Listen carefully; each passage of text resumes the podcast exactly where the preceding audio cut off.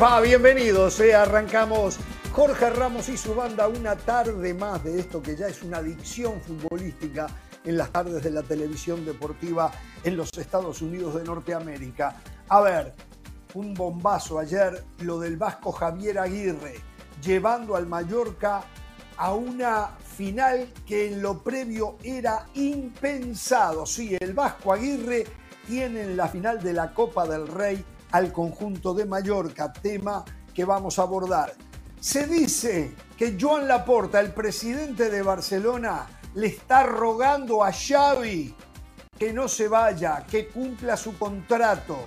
Algo que a mí me confunde. Por su parte, Deco dice, hasta el momento, Xavi no ha dicho que cambió de opinión. Si lo dice, veremos. ¿Debe de quedarse Xavi en el Barcelona? Vamos a estar con Moisés Llorens desde la ciudad condal para que nos dé las últimas novedades de lo que pasa en el conjunto culé. Hablando de eso, el Napoli, una pronte para la revancha frente a Barcelona por Champions impresionante. ¿eh?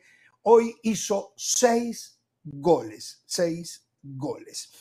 Eh, en Guadalajara estará Jesús Bernal. ¿Qué pasa con el tema Chivas? ¿Por dónde están los ánimos? Nos imaginamos por allá arriba. O Fernando Gago les ha hecho poner los pies en la tierra. Vamos a estar con Jesús Bernal. A ver, Kylian Mbappé desdice a periodistas españoles. Los desdice. Lo que están diciendo, según Mbappé, no es verdad también vamos a estar con ese tema. ¿eh? Y bueno, algunas otras cosas que irán surgiendo con el correr del programa. Ojalá que tengamos un programa llevadero, tranquilo, sin enfrentamientos.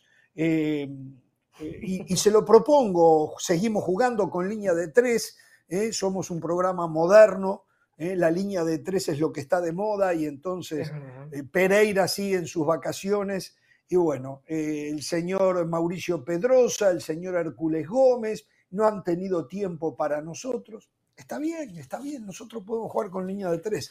Pero bueno, ¿cómo le va del Valle? ¿Cómo está usted? ¿Cómo que quiere un programa sin enfrentamientos? Qué aburrido. Lo lindo de Jorge Ramos y su banda es el intercambio de ideas. Eh, Pero no lo puedo cambiar a usted. Y somos virales, y somos virales además, con, con conversaciones auténticas, eso sí, con conversaciones Exacto. auténticas. Exacto.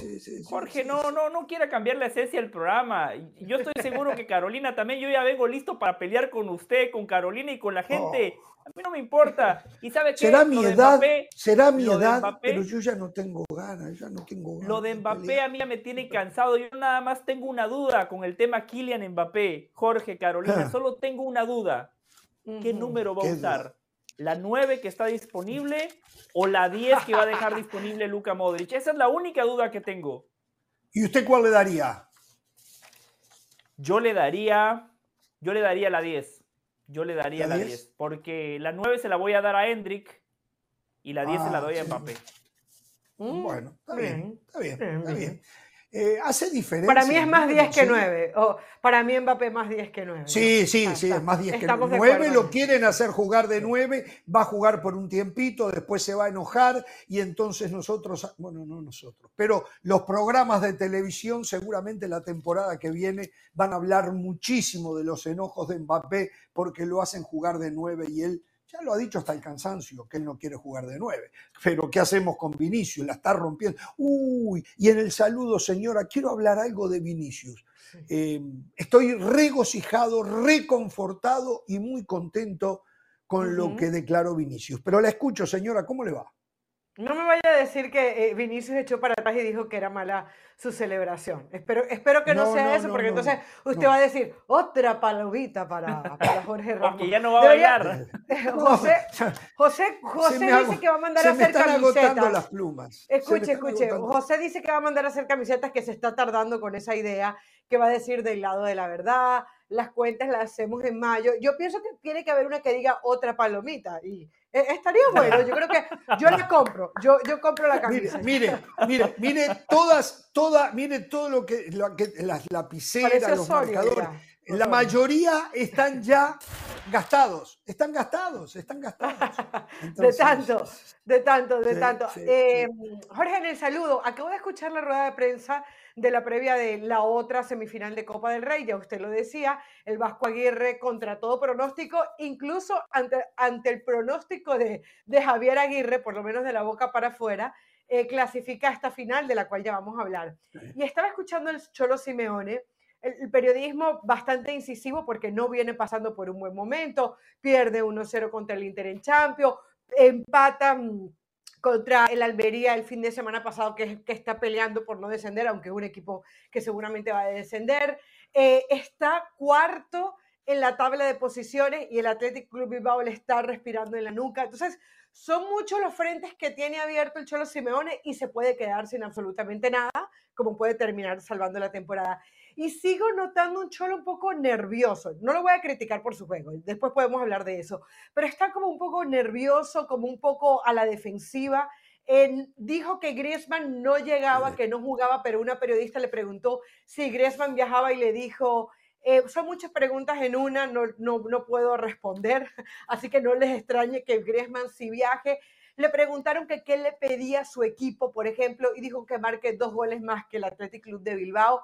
Un cholo que no se termina de mojar, que no termina de agarrar la estafeta de yo, aquí estamos, estamos obligados, cuando no está el Barcelona y el Real Madrid hay que ganar. Está obligado, ¿eh? Está obligado frente al Atleti Bilbao y en caso de superar al equipo vasco, está obligado frente al Mallorca también.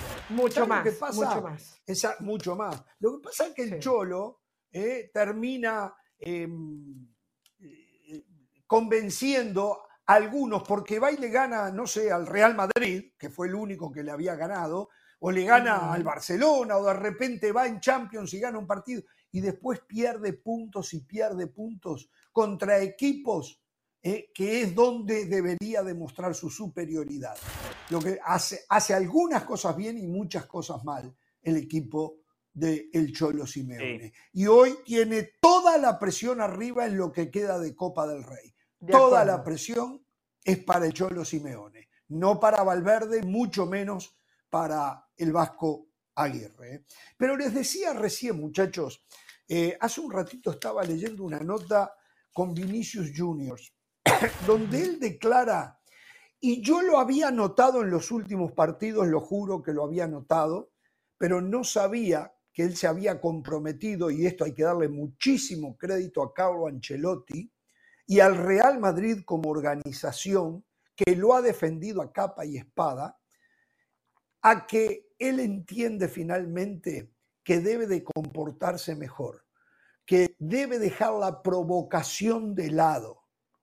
Eso mm. no significa, y también ahí está muy bien Vinicius Juniors, que no siga luchando por sus convicciones en contra del racismo. Eh, va a tener siempre nuestro apoyo seguro y el apoyo de la mayoría de la prensa mundial lo, la va a tener siempre. Pero él dice que eh, debe de comportarse mejor que no debe de desafiar constantemente a la tribuna, a la afición y a los rivales. Y yo lo venía notando, lo venía notando por Dios en los últimos partidos. Sí, es muy difícil erradicarlo del todo, es muy difícil erradicar del todo esa Porque es un tema de personalidad. Es un tema de personalidad, pero lo está logrando, ¿eh? lo está logrando. Crédito para él que lo entendió y crédito para el Real Madrid como organización, pero puntualmente para Carlo Ancelotti, que ante los medios de prensa cuando salía y lo cuestionaban, él decía que estaba muy mal lo que le hacían a Vinicius, pero a la vez decía que Vinicius debía de entender que su comportamiento tenía que ser diferente. Y lo está logrando. Así que felicidades a todos aquellos eh, que tienen una participación en este nuevo comportamiento de Vinicius. Eh, entendámoslo, que no puede pasar de ser quien era a pasar a ser otra persona. Entendámoslo, respetemos a Vinicius, pero de a poco lo va a ir logrando. ¿eh? La lucha contra la lucha contra el racismo no debería de ser de Vinicius. Esa es una lucha que todos tenemos que pelear. Desde nuestra tribuna, desde nuestra trinchera. Eso hay que erradicarlo. Estamos en el año 2024. Seguir menospreciando o eh, sobrando a gente por su color de piel o por su religión o por su orientación sexual, eh, me parece hasta tonto. Segundo, coincido con Jorge, mérito a Carlo Ancelotti. Esa siempre ha sido una de sus grandes virtudes, saber lidiar con las grandes personalidades que le puede presentar un vestuario como el del Real Madrid. Eh, el otro día, bueno, ya hace unas cuantas semanas, Vinicius dio un partidazo, lo recuerdo y lo hablamos acá en la banda, y él dijo, lo, lo, declaró públicamente, Jorge lo recordará, no, que no tengo que provocar tanto. Y le preguntaron a Ancelotti del partido de Vinicius, que le había roto, y dijo, lo que más me gustó de Vinicius fueron sus Es cierto. Muy bien, Carlos. Es cierto, me acuerdo ahora que usted me lo recuerda. Sí, ahora, habiendo dicho eso, Jorge, habiendo dicho eso, la línea es muy delgada, porque yo no le pido a Vinicius que cambie su estilo de juego. Yo pago ah, por los regates, por el túnel de Vinicius. Yo sé que a usted no le gusta cuando el Real Madrid va ganando porque usted lo toma como algo sobrador, como algo desafiante. Yo lo tomo como un Dependiendo. No, no, no, no siempre. Puede ir ganando y puede hacer un túnel como recurso y no como mofa hacia el rival. Como recurso vale el túnel, vale el sombrero, vale todo como recurso ganando 5 a 0. Vale todo como recurso. Pero ahí usted y yo Pero no vale, porque si va ganando no vale 5 a 0, como sobrar. si va ganando 5 a 0 y tira un túnel y tira un sombrerito, Jorge, la gente paga por eso. El fútbol es No, pero con el 5-0 no. ¿Sabes cuándo lo volvió a hacer hace poquito? A contra el Girona. la falta de respeto contra el Girona.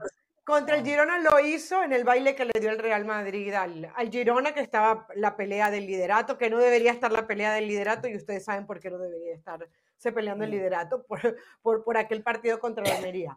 Pero, pero yo pienso que ese partido eh, es un momento, a ver, yo pienso que tú puedes cambiar sin ser fiel a ti mismo, sin dejar de ser fiel a ti mismo. Eh, y eso es lo que Vinicius tiene que trabajar. Su fútbol, sus destrezas, su, todo eso lo puede expresar en la cancha. Pero si tú ves, no es que vas a perdonar un gol, porque esa es otra forma de faltar el respeto, ¿no? Si tienes para marcar el sexto, lo vas a marcar pero sí entender el duelo que está viviendo el rival y sobre todo qué rival. Contra el Girona tú vas perdiendo 5-0, estás jugando en tu casa, ellos tenían toda la ilusión del mundo, eh, sobrar, y creo que fue Jovic el que se lo dijo, no, no recuerdo muy bien, hay un momento que le hace una, una seña y le dice, así no, le dice, así no, no, no lo sigas haciendo así, porque creo que hay una delgadita línea entre el recurso y el burlarse. Creo que ahí sí se puede tomar como burla, más allá que a mí yo coincido. Me encanta el fútbol de Vinicius, creo que tiene que bailar cuando está alegre, ojo, creo que tiene que bailar cuando está alegre. Si el partido está 2 a 0, si está 5 a 0, no, no es para eso. Creo que la, la, la la línea es muy delgadita y, hay que tener mucho cuidado. Eres joven. La gente paga. Y, la gente y, paga. una cosa más. Pero agarramos a un ser humano, en este caso un rival de Vinicius, eh, de, payaso, para que la gente disfrute. Le faltamos el respeto a ese ser humano, lo exponemos. Eh, no, no, no, no, no, no. No, no, Ahora, no nos vamos a poner de acuerdo. Quiero decir otra cosa. si el túnel es un recurso, vale el túnel o, el sombrero, lo que sea. Y, quiero plantear otra cosa en el tema Vinicius, esto no lo teníamos programado, pero lo quiero Pero antes déjeme, déjeme ponerle punto final a algo. ¿Cuántas veces aquí en este programa hablamos de la picardía? Especialmente usted, señor Jorge Ramos, que aplaude la picardía del futbolista sudamericano. No, pero, pero le voy a poner un ejemplo. Si Vinicius calienta a un contrario, a Carolina de la Sala, la molesta, la saca de quicio, y Carolina, producto de su frustración, le pega un codazo. Carolina de las Alas expulsada. Vinicius fue pícaro. Pero ya va ganando 5 a 0. Ya va ganando 5 a 0. Estamos hablando de puntualidad. No hay y, en un 0 a 0. Y en un 0 a 0, si Vinicius es obrador, si saca de quicio al contrario, le pegan una patada, un codazo y el contrario se queda con uno menos, picardía, ¿no? Muy bien, Vinicius, por eso la línea es muy delgada. No, no, claro. No, no. Yo, bueno, bueno, y otra cosa que quiero decir es, eh, estoy esperando tengo la ilusión de que con la llegada de Mbappé, Vinicius no sea desplazado del lugar donde mejor juega y que para mí hoy lo tiene entre los mejores jugadores del mundo. Este, yo, es más, es más, no veo ya mucha diferencia entre Mbappé y Vinicius, no la veo.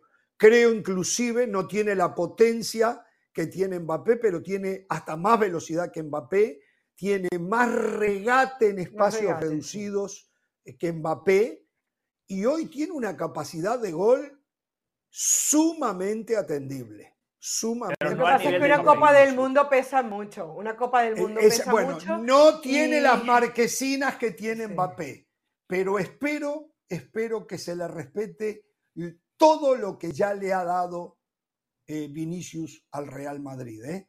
y que le respeten su lugar y que le den su continuidad, que no lo ningunen, que no lo manden a ser un ciudadano de segunda clase. Seguramente no va a pasar, simplemente me estoy anticipando a la eventualidad. Aquí, no se trata de faltarle el respeto a nadie. Si usted, Carolina y yo hablamos de fútbol, es mucho más fácil que Mbappé juegue de 9 a que Vinicius juegue de 9. Y eso no significa faltarle el respeto a Mbappé, que lo va a sacar de su posición.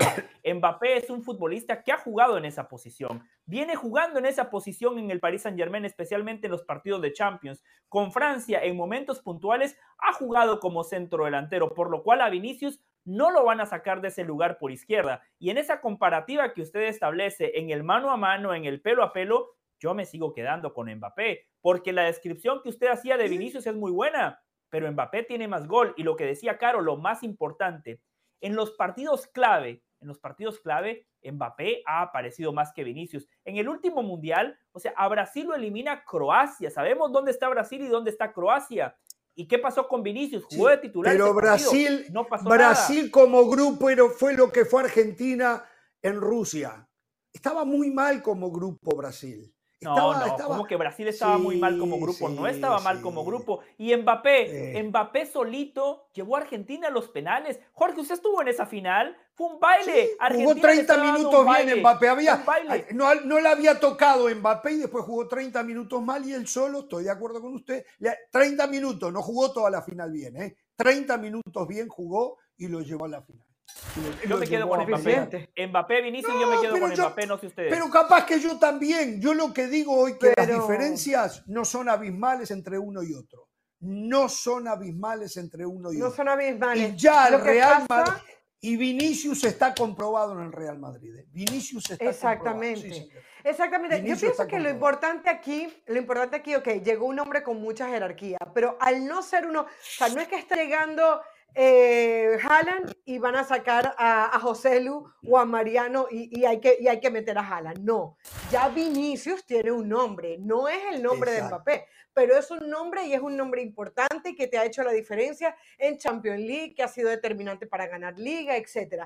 Entonces yo creo que Ancelotti como entrenador, incluso como persona, no se puede permitir hacer ese cambio. Creo que, creo que bajo ninguna circunstancia. Ahora, Vinicius tiene que saber que no puede bajar ni un poquito la intensidad, que no se puede descuidar ni un Pero poquito porque él, un papel naturalmente no la baja, ¿eh? Es una de las cosas que tiene. Te juega con la misma intensidad bueno, pero todo una lesión, ¿eh? hablemos de una lesión, Dios no lo quiera ah, porque es lo peor que le puede pasar a un deportista. Ahí va a aparecer Mbappé. Y si la rompe y hace tres veces más de lo que ha hecho Vinicius, ¿cómo haces, no? Entonces, fíjense el caso de, de Lunin ahorita con Kepa, es decir, el fútbol está lleno de, de, esas cositas. Ahora bien, para, para terminar mi idea de la posición de Mbappé, eh, como, delante, como, como delantero es el lugar donde más necesita el Real Madrid hoy a alguien a ver dónde se termina de acomodar Bellingham, ¿no? Eh, que yo me lo imagino jugando como medio centro, al, al a, a, como media punta, perdón como media punta a, a, Bellingham. Me lo imagino detrás de, de Mbappé. Va a jugar sin nueve. Real Madrid va a jugar sin nueve como ahora. Un falso el, sacrificado debería ser Rodrigo. pero Messi eh. jugó de falso 9 en el Barcelona y se cansó de hacer goles y de que el equipo hiciera goles, y etcétera. O sea, e, e, ese no es el problema. Si, si el Real Madrid funciona, si los goles llegan, no importa dónde juegue Mbappé. El problema va a ser cuando las cosas no se empiecen a dar y Ancelotti o quien esté, yo creo que va a ser Ancelotti, empieza a hacer cambios. Pero a lo que voy yo es, Mbappé puede jugar por derecha, Jorge. O sea, si tienes un problema que él, su posición natural es donde está Vinicius. Natural, pero, pero es un jugador y él lo ha dicho. En, en, el frente de ataque es un jugador. Lo van a sacrificar siempre a él. pero, pero ustedes se están equivocando. Ustedes no se están equivocando porque Jorge plantea si Vinicius o Mbappé. van a jugar los dos. Ahora Carolina lo quiere jugar. Claro que van a jugar por derecha. Sí puede jugar por derecha. No, no, no. El once inicial del Real Madrid va a ser muy sencillo.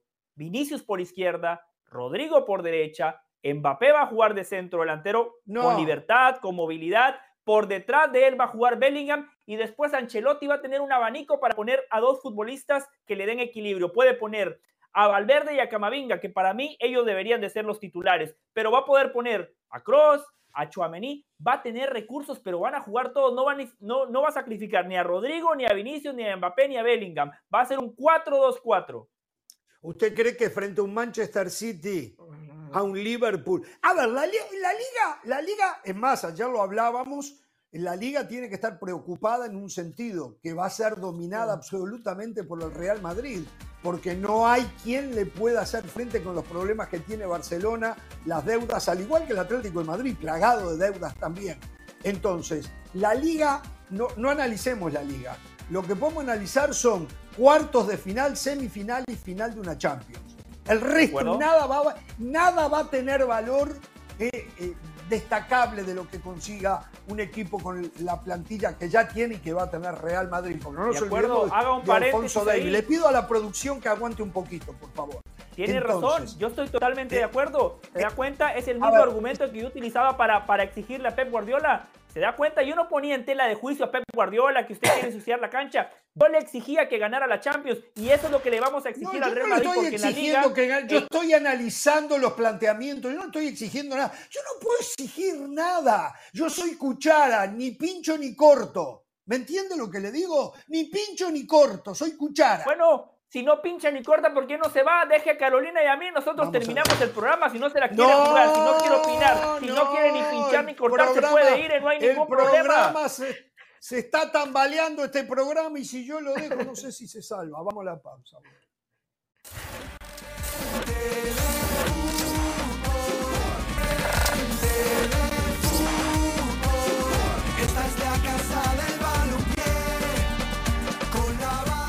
Bien, la clientela culé lo pedía, dice, antes estaba más seguido, antes estábamos mucho más informados del Barcelona, antes era otra cosa, hoy está más esporádico en el programa y tiene razón la gente, tiene la razón, pero antes era aquel muchacho humilde, que no tenía demanda, que recién estaba en nuestro mercado, porque ya en España él ya era figura, ¿no? Eh, pero una vez que se catapultó y bueno, ahora ustedes no saben las peleas que tenemos que tener. Yo lo quiero, yo lo quiero, yo lo quiero. Toda la programación de ESPN en todos los continentes quieren su presencia. Bueno, vamos a disfrutar el ratito que está con nosotros hoy el señor Moisés Llorens, a quien le damos la bienvenida. ¿Cómo está, señor Llorens? ¿Cómo le va a usted? Muy bien, Jorge. Eh, feliz de estar en mi casa en ESPN, porque ESPN es mi casa, pero eh, ese reductillo de, de Miami es mi mansión particular. Por lo tanto, feliz de que se me abran las puertas de Jorge Ramos y su banda y de poder disfrutar de un ratito de televisión con vosotros. Bueno, disfrútelo mientras dure, disfrútelo mientras dure. Bueno, a ver, vayamos a esto, vayamos a esto. Eh, todos sabemos la situación grave desde el punto de vista económico, financiero, en la que está sumergido el conjunto que usted lleva en sus entretelas. Pero hay otras cosas que están pasando alrededor. Por ejemplo, eh, me da la sensación a mí que alguien está armando una campaña para que Xavi cambie de opinión. Xavi se la jugó en su momento y dijo, aunque sea campeón de la Champions, yo me voy. Ahora parece que Laporta le habría sugerido, y aquí quiero que me aclare algo, que cumpla el contrato. Pero ¿cuándo se vence el contrato? No es que se vence ahora en junio, o en mayo, o en julio. ¿Ah, no? ¿Cuándo es que se no, vence? No, no, no. El contrato, el contrato de Xavi acaba el 30 de junio de 2025. Él, firmó, eh, ah. firmó antes de que acabase el 2024, amplió por dos temporadas eh, eh, su vínculo con el Club Azulgrana y, y, en 2025 acaba ese contrato con el Barça, un contrato que él bueno, el pasado 27 de enero, después de caer en casa contra el Villarreal por 3-5, Xavi Hernández ya avanzó y anunció que no iba a seguir más allá del 30 de junio y por mucho que se digan, por la información que maneja ESPN, algo que ya comentamos el pasado sábado en la transmisión del partido entre el Barça y el Getafe, por mucho que se esté diciendo ahora, Xavi Hernández no tendría la intención de cambiar su idea. Eh, Xavi ha tomado una decisión, eh, él cree que el camino que estaba tomando el, equipo no era el mejor, eso para que, eh, en parte, para que el equipo reaccionara y también para liberarse él de todo lo que estaba sintiendo como director técnico del Barça. Bueno, a ver, sensaciones, los que lo vemos desde afuera y hablo en primera persona, hablo de mí, no sé si el señor del Valle, la señora de la sala lo ven de la misma manera, pero a esta altura y con todo el palanquerío del que se habló y se utilizó y el que quedó por el camino y nunca llegó, uno suponía que el Barcelona tenía que tener una mejora financiera económica. Lo que estamos viendo es que no han avanzado un ápice aparentemente. El señor Javier Tebas cada vez que tiene una cámara y un micrófono señala que Barcelona eh, no puede absolutamente volver al uno por uno que tiene que vender y seguirá en el 1 por 4. O sea, ha sido un fiasco la conducción del, del señor Joan Laporta. Es la impresión que yo por lo menos tengo. ¿Está usted de acuerdo? ¿Qué, ¿Qué, balance se hacen los socios del Barcelona? Font hace poquitos días habló y, más o menos está en la línea de lo que yo estoy planteando, ¿no? Sí, bueno, hay cierto desencanto hay cierto desencanto porque es verdad que el tiempo pasa y la situación no mejora. Eh, fíjate también cómo Eduard Romeo, que era el vicepresidente o es el vicepresidente económico, hace un tiempo tenía mucho foco y poco a poco también se ha ido, ha ido desapareciendo de ese primer plano, posiblemente porque la situación económica del club es muy delicada. Esto se debe a varias razones. La primera, que en la entidad azulgrana creían que iban a tener vendida parte de Barça Estudios y esa cantidad de 40 millones de euros nunca llegó.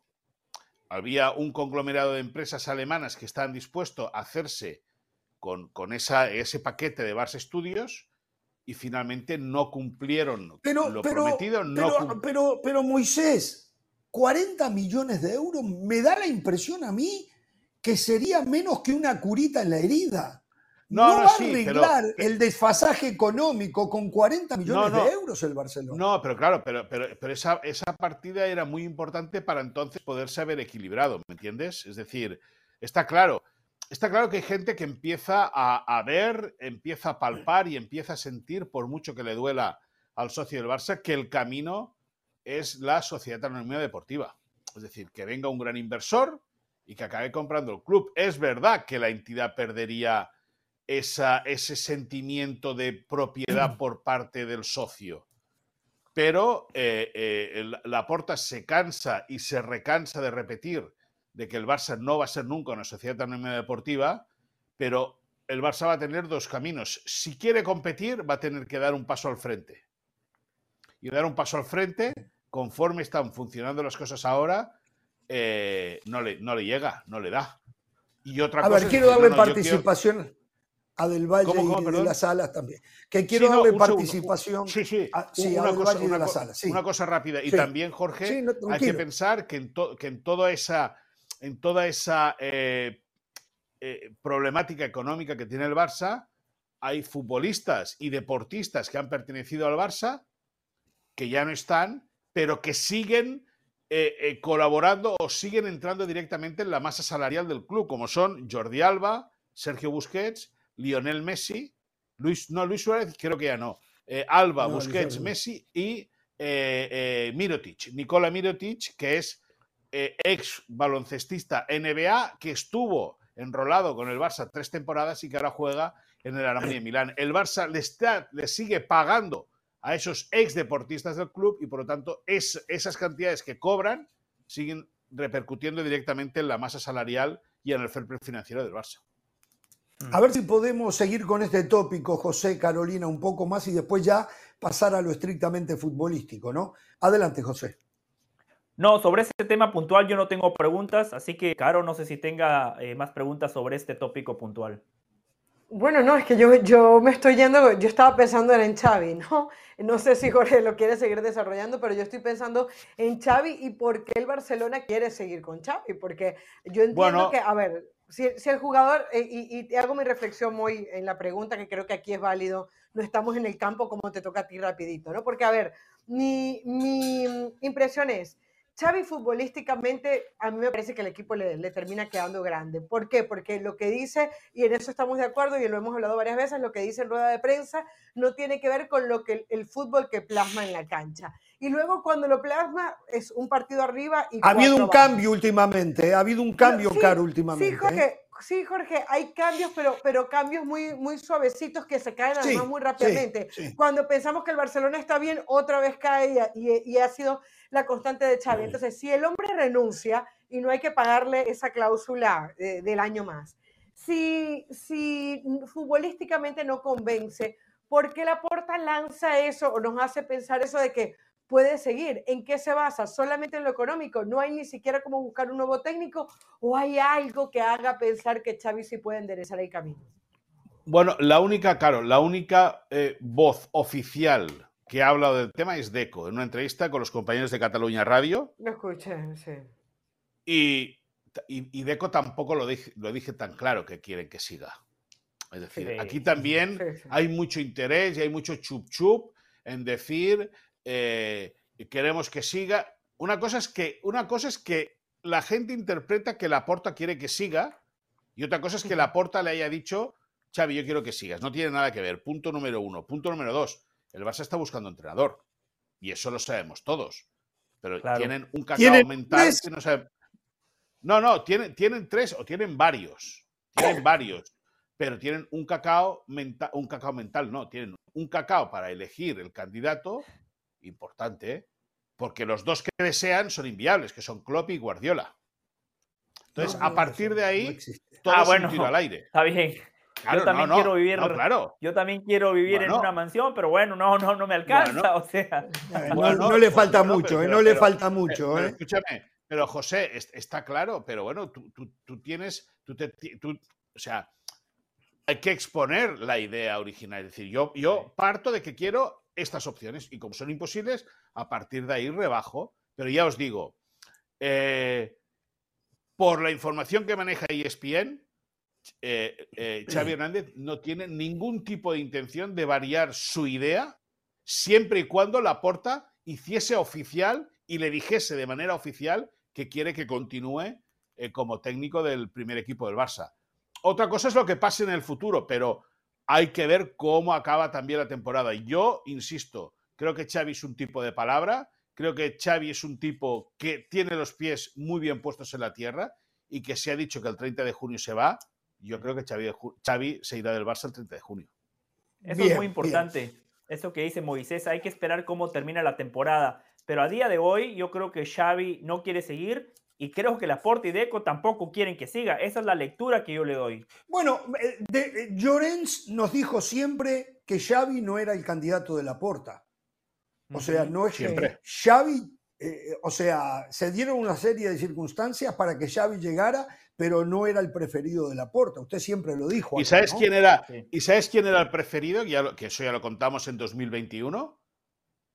El primero era, eh, la, idea era Jürgen Klopp, que está enrolado con el Liverpool, ¿vale? Sí. Eh, eh, Laporta siempre ha querido la vía alemana.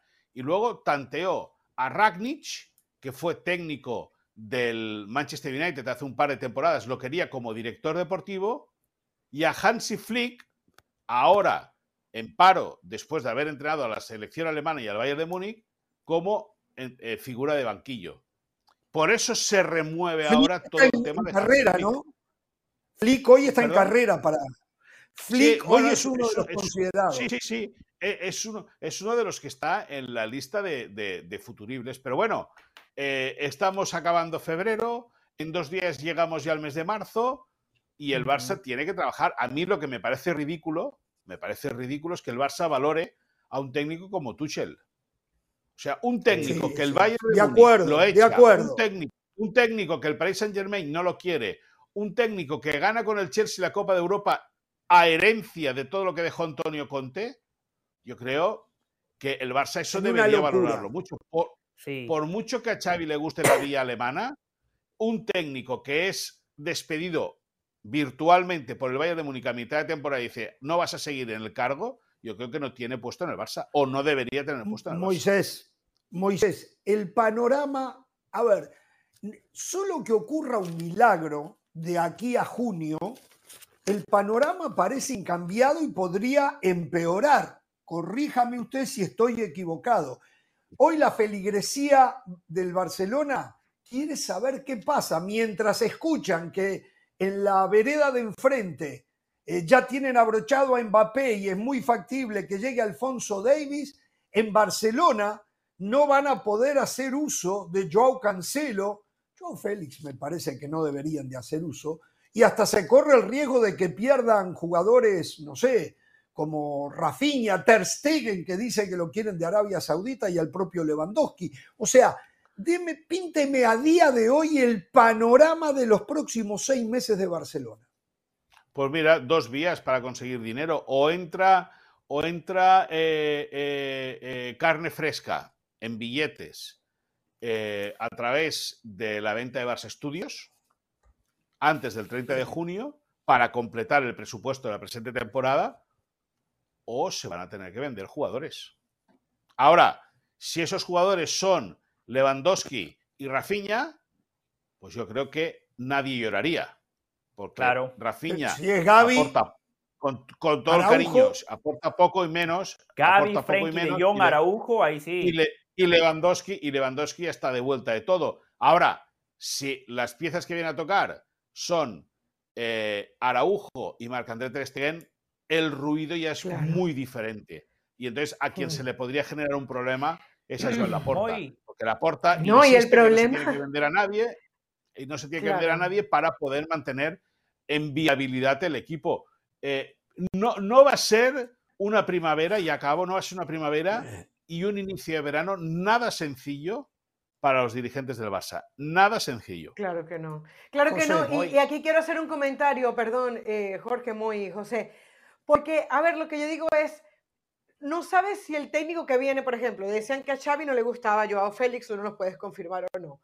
Entonces, dejas a Joao Félix, al que viene le va a gustar Joao Félix, le gusta la Yamal, se la lleva bien con Frankie de Jong, que el otro día te escuché defendiéndolo muy bien, el mejor del, del partido y no se sabe. Entonces, entonces yo digo que qué difícil para el Barcelona, porque tiene que hacer una ingeniería para ver con quién se queda y con quién no, y al final no sabe si el técnico que llegue le va a gustar. O sea, tener a Xavi hasta final de temporada termina siendo un arma de doble filo. Bueno, y también, claro, hay que ver si el técnico que viene le gusta apostar por los jóvenes. O si va a apostar por los jóvenes. Claro, es que se, se abren muchas dudas, muchos interrogantes en muchos aspectos. Y por eso dicen que el ganar da estabilidad y da tranquilidad, porque esos problemas ganando son mucho más sencillos. En cambio, cuando pierdes o cuando generas dudas, evidentemente, esos problemas se convierten en unos interrogantes eh, tremendos y que evidentemente eh, pueden hacer mediáticamente mucho ruido y mucho daño al Barça. Sí, yo solo, solo le quiero recordar a la gente que esta liga todavía no se termina. Eh, Jorge Ramos nada más quiere hablar de números, Carolina el próximo año, pero Moisés, la semana que acaba de pasar, el Barcelona volvió a jugar muy bien. A mitad de semana le tuvo que haber ganado al Napoli, desaprovecharon una gran oportunidad para liquidar la serie. El fin de mm. semana contra un Getafe que todos sabemos que los equipos de Bordalás te muerden, te pegan patadas, te ensucia la cancha. El Barcelona lo liquidó y encima jugando muy bien. De aquí al clásico quedan cinco partidos, dos visitas importantes para el Barcelona. La primera, este fin de semana contra el Athletic Club de Bilbao. Después tienen que visitar al Atlético de Madrid. Moisés, usted que habla con los futbolistas, con, más allá de lo que dicen ante los medios de comunicación, que muchos se ponen el cassette, ellos ven sienten, están convencidos de que todavía pueden ganar esta liga? Bueno, ellos sienten que hay cuatro partidos en las visitas. Claro que creo que al Barça le quedan cinco, creo no, cinco o seis visitas y cuatro son, como tú bien decías, San Mamés, eh, el Civitas Metropolitano, el Santiago Bernabéu y Montilivi, es decir, tiene que visitar a los que le acompañan en la parte más alta de la clasificación y el Barça no tiene margen de error y el Madrid se tiene que equivocar mucho. Ojo, o sea, no, y el Girona se tiene que equivocar mucho. Es decir, no es que el Barça no, del no Girona se no se preocupe. Del Girona no, no se no, preocupe. No, del Valle, te, no, te no. informo, Moisés. Del Valle dijo que él aseguraba, él aseguró en este programa, creo que Jorge no estaba, que el Barcelona iba a estar por encima del Girona cuando Sí. la campaña se No. termina. Lo dice. ¿Tú Yo, también, eso? yo, tam- yo ta- yo también lo creo. O sea, yo creo que el Barça va a quedar, va a quedar por encima del Girona. Pero el Madrid se tiene que equivocar mucho y el Barça no puede fallar. Hombre, en el vestuario, en el vestuario hay, hay- hay confianza. En el vestuario se dan cuenta de que se han perdido puntos muy estúpidos, sobre todo en casa. El empate contra el Granada, eh, faltando cinco minutos contra el Villarreal, el equipo está ganando y acaba perdiendo. Es decir, al final esos puntos son los que te dan la diferencia ¿no? con la parte de arriba.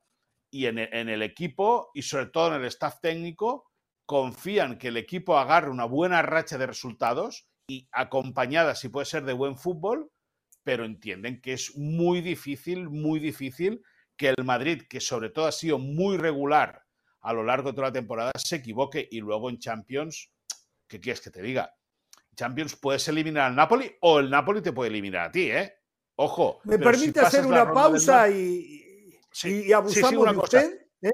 Sí, sí. eh, una cosa, eh, pu- puedes eliminar al, al Napoli, que evidentemente, y luego ya en cuartos de final, ponte a rezar todo lo que sepas y más. Ahora, si te tumba el Napoli en octavos, el ruido va a ser pequeño. Uh, va a ser terrible. Bueno, eh, la seguimos. Vamos a una pausa rápida y volvemos en Jorge Ramos y su banda con Moisés Llorens desde Barcelona. Hablemos un poco más de lo futbolístico, de lo que está pasando con el equipo y la liga. Sí. ¿Está perdida o no está perdida? Hagamos un poquito cuentas, a ver si está tan perdida como yo pienso que está al volver.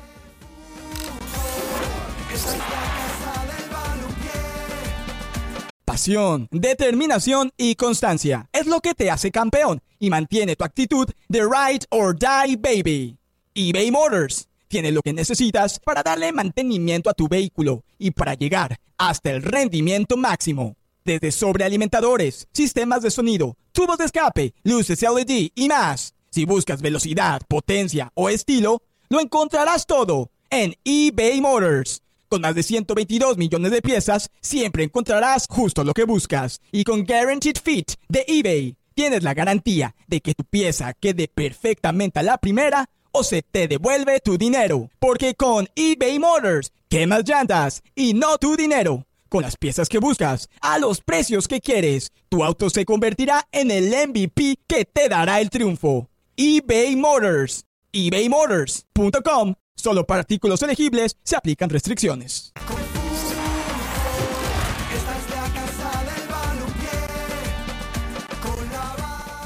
Muy bien, estamos, seguimos con Moisés Llorens eh, desde Barcelona, hablando del conjunto culé, de esta realidad, y tenemos que meternos en el tema futbolístico. Y eh, eh, me parece que lo hacen bien, tanto Xavi como John Laporta, eh, de- declarando para el populismo, la liga no está perdida, no bajamos los brazos. Yo sí creo que la liga está perdida, pero acepto que puedo estar equivocado, porque cuando hago números, hay cinco puntos hoy, ¿no? De diferencia. Ocho. No, hay ocho, ocho. Ocho. Ah, ocho puntos. Oh, no, la liga está perdida. Ah, no, cambio. La liga está... Porque Cambiamos. no, no, porque yo hacía esta cuenta. Eliminemos el segmento. Fuera el segmento Yo, ya. yo hacía esta cuenta. Digo, queda un enfrentamiento entre ellos, el clásico. Sí. Lo gana Barcelona, descuent- queda dos. Y dos puntos son descontables, pero ocho puntos Sí. nah, no le alcanza. No le alcanza. Y no luego, alcanza mi abuela, no, pero- mi abuela tiene ruedas y es una bicicleta. ¿Me entiendes? El Barça No, el pero- Bernabéu y mi abuela tiene No, pero. ¿saben, ¿saben por qué el discurso es populista? Porque si Xavi pensara que hay liga no hubiese renunciado, es así de sencillo. Él renuncia cuando se da cuenta que primero no le da la vuelta al equipo y segundo que no tiene la posibilidad de la liga. O sea, una cosa contradice a la otra, que el equipo siga No, pero mejorando claro. no quiere. Sí. Claro, yo también creo que el equipo ha mejorado. Es verdad que Sí. estos últimos partidos los ha jugado contra equipos de la zona media-baja de la clasificación. Eso también es cierto. mostró una ah, cara muy, muy gris el otro día. No, el, Getafe, el Alavés, el Celta de Vigo, al cual gana en el último minuto con el penalti sobre la Yamal, es decir, el, el, Barça ha ganado a equipos de la zona media-baja de la clasificación. Por eso os digo, de aquí a final de temporada tiene Atlético de Bilbao, Atlético de Madrid, Real Madrid y Girona como visitante. A ver ahí cómo acaba solventando el equipo. En vistas al partido del próximo domingo a las 9 de la noche hora local, a las 3 de la tarde del este, a las 12 en el Pacífico por ESPN Plus y ESPN Deportes. Ya, lo, ya, hago la publicidad, ya hago el, eh, eh, todo el... No, no, no, no, pero la publicidad que yo quiero hacer es la del viernes. Celta de Vigo Almería. Es la previa de Jorge Ramos y su banda. Celta de Vigo Almería. A ver, a todos los que nos siguen, les voy a contar.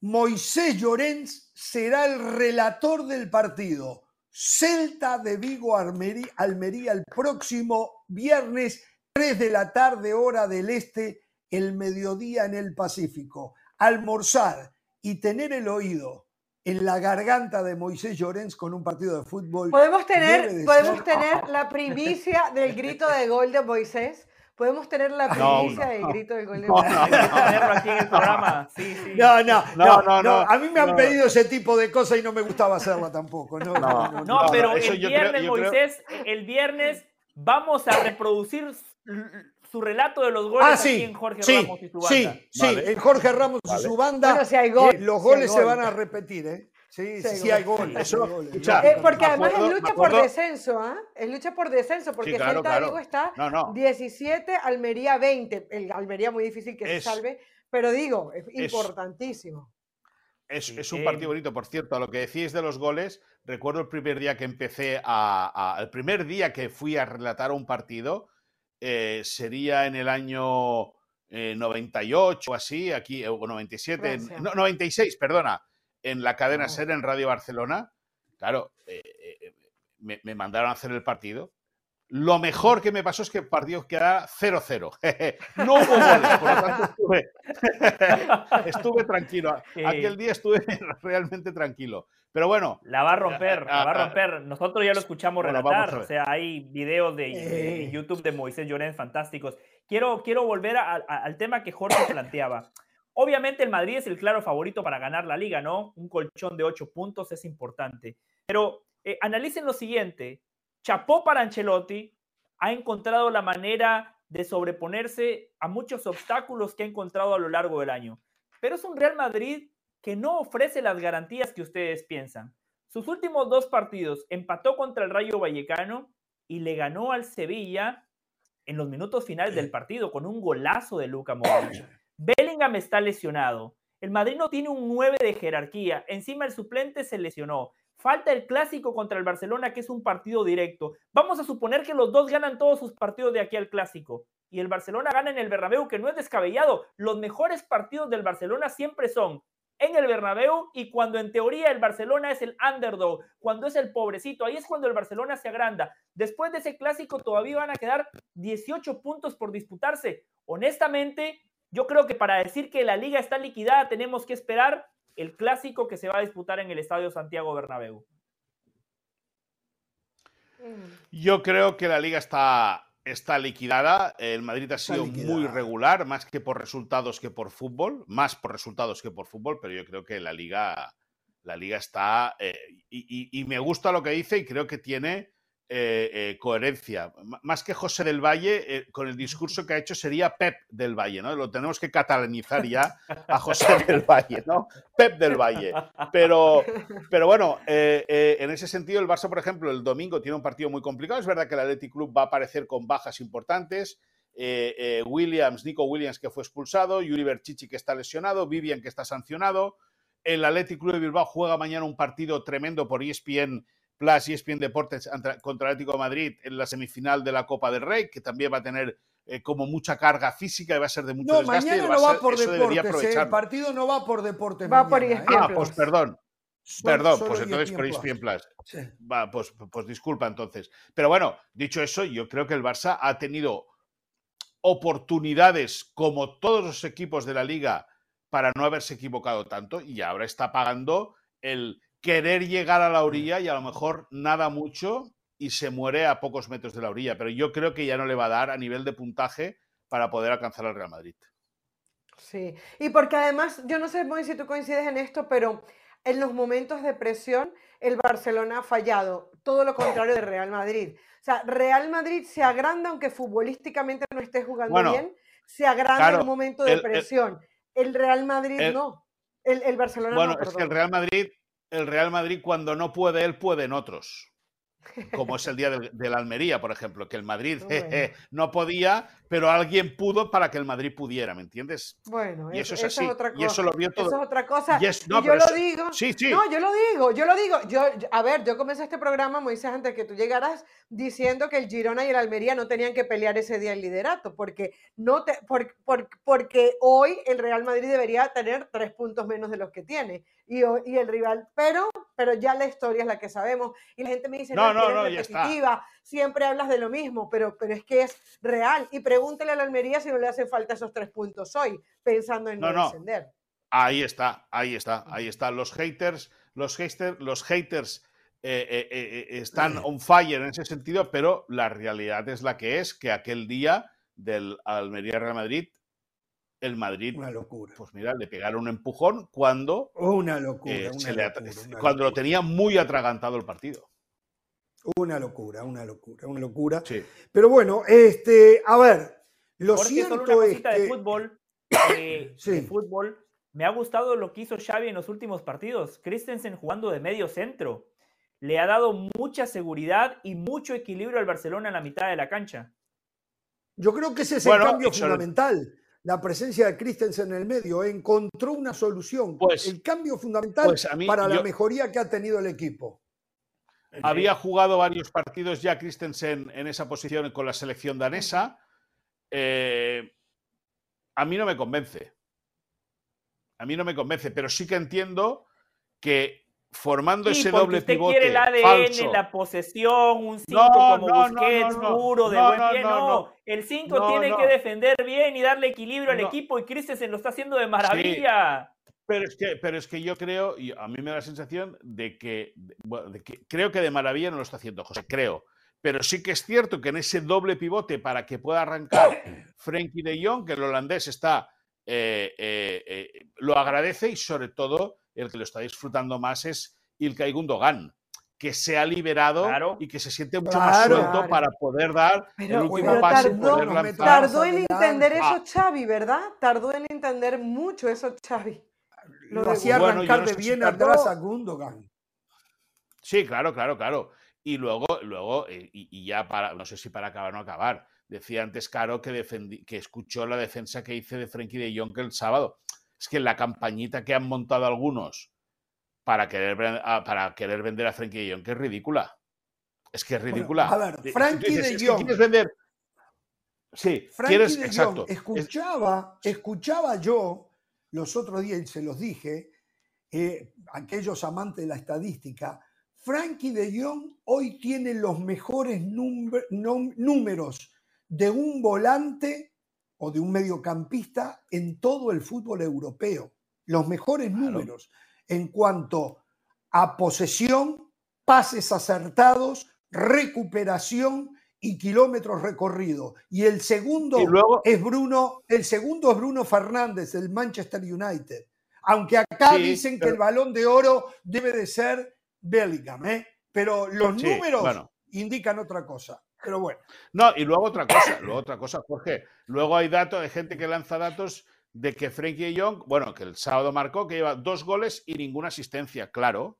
Claro que lleva dos goles y ninguna asistencia, evidentemente.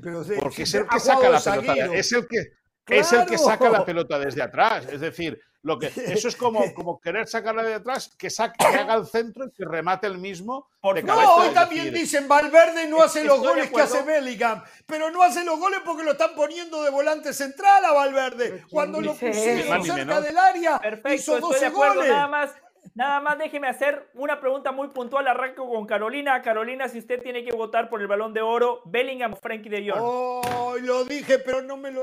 Ok, Claro, que ninguno, para mí ninguno de los dos, para mí ninguno de los dos hoy. No, no, pero si es entre los dos, ¿por quién vota?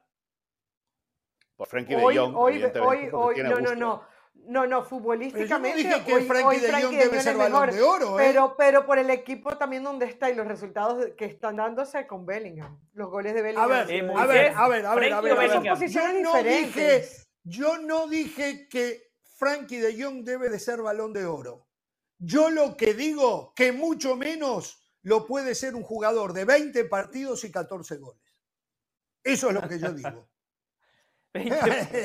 o sea, mire, no puede si el Madrid, no puede si el Madrid le ha sacado 8 puntos si 20 al Barcelona y 14 goles, si 20 partidos y 14 goles alcanzan para ser balón de oro, apague y vamos, eh. Apague y vamos. Si antes no tenía ningún respeto por el balón de oro, a partir de ahora, si eso fuera así, mucho menos. Por Dios. No, porque estamos tomando en cuenta los partidos de esta temporada. Nadie está hablando de la trayectoria de Bellingham. Tenemos que tomar nada más en cuenta los partidos de esta temporada y la diferencia que el Madrid le ha sacado al Barcelona es pura En una liga que Barcelona se cae a pedazos. En una liga que Barcelona se cae a pedazos donde no tiene casi competencia.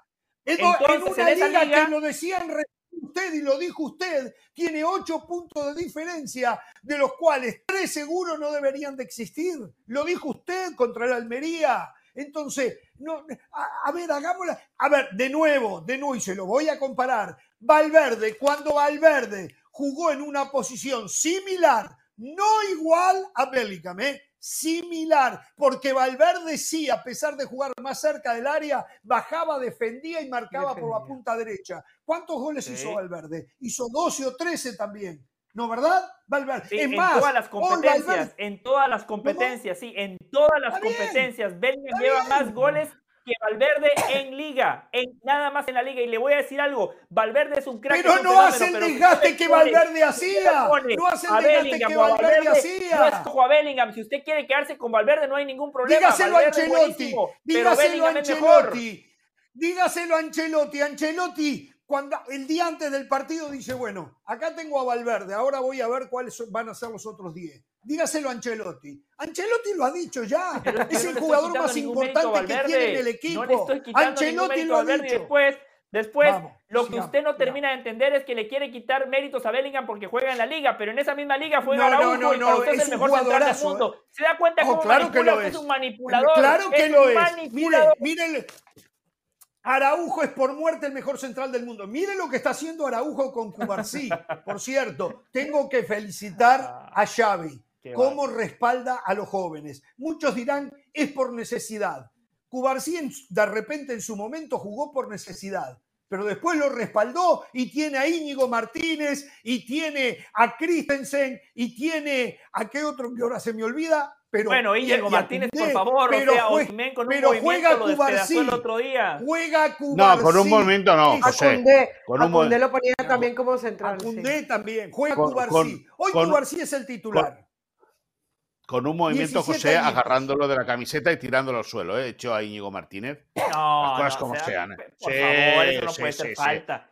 Osimhen utilizó el cuerpo, cubrió bien la pelota, ganó la posición, eso no puede ser falta. Yo no, yo, no te, yo no te digo que pite falta, pero que lo agarra y lo tira al suelo, sí que te digo sí que te digo que es así, es decir, y es verdad Íñigo Martínez que Íñigo Martínez se mal porque quiso anticipar en lugar de aguantar, correcto, por eso se cayó Íñigo correcto, Martínez. pero pero escúchame, pero lo que es innegable es que hay un contacto por parte de Simen y acaba facilitando la caída de Íñigo Martínez, que a lo mejor no es suficiente para quitar falta. He visto videos que parecía que era falta. Al final yo decía que no era falta y después he visto otras tomas que da la indicación de que era falta, pero no me voy a meter en ese, a mí lo que sí me extrañó. Usted nada más habla de los árbitros cuando está involucrado el Real Madrid, eso está clarísimo, eso lo tenemos claro todos. No, me lleve a lodo, no me lleve a lodo. Pero eso es, eso es necesario, eso es necesario, porque el altavoz mediático madridista es tan grande, bueno, no, tan grande es impresionante.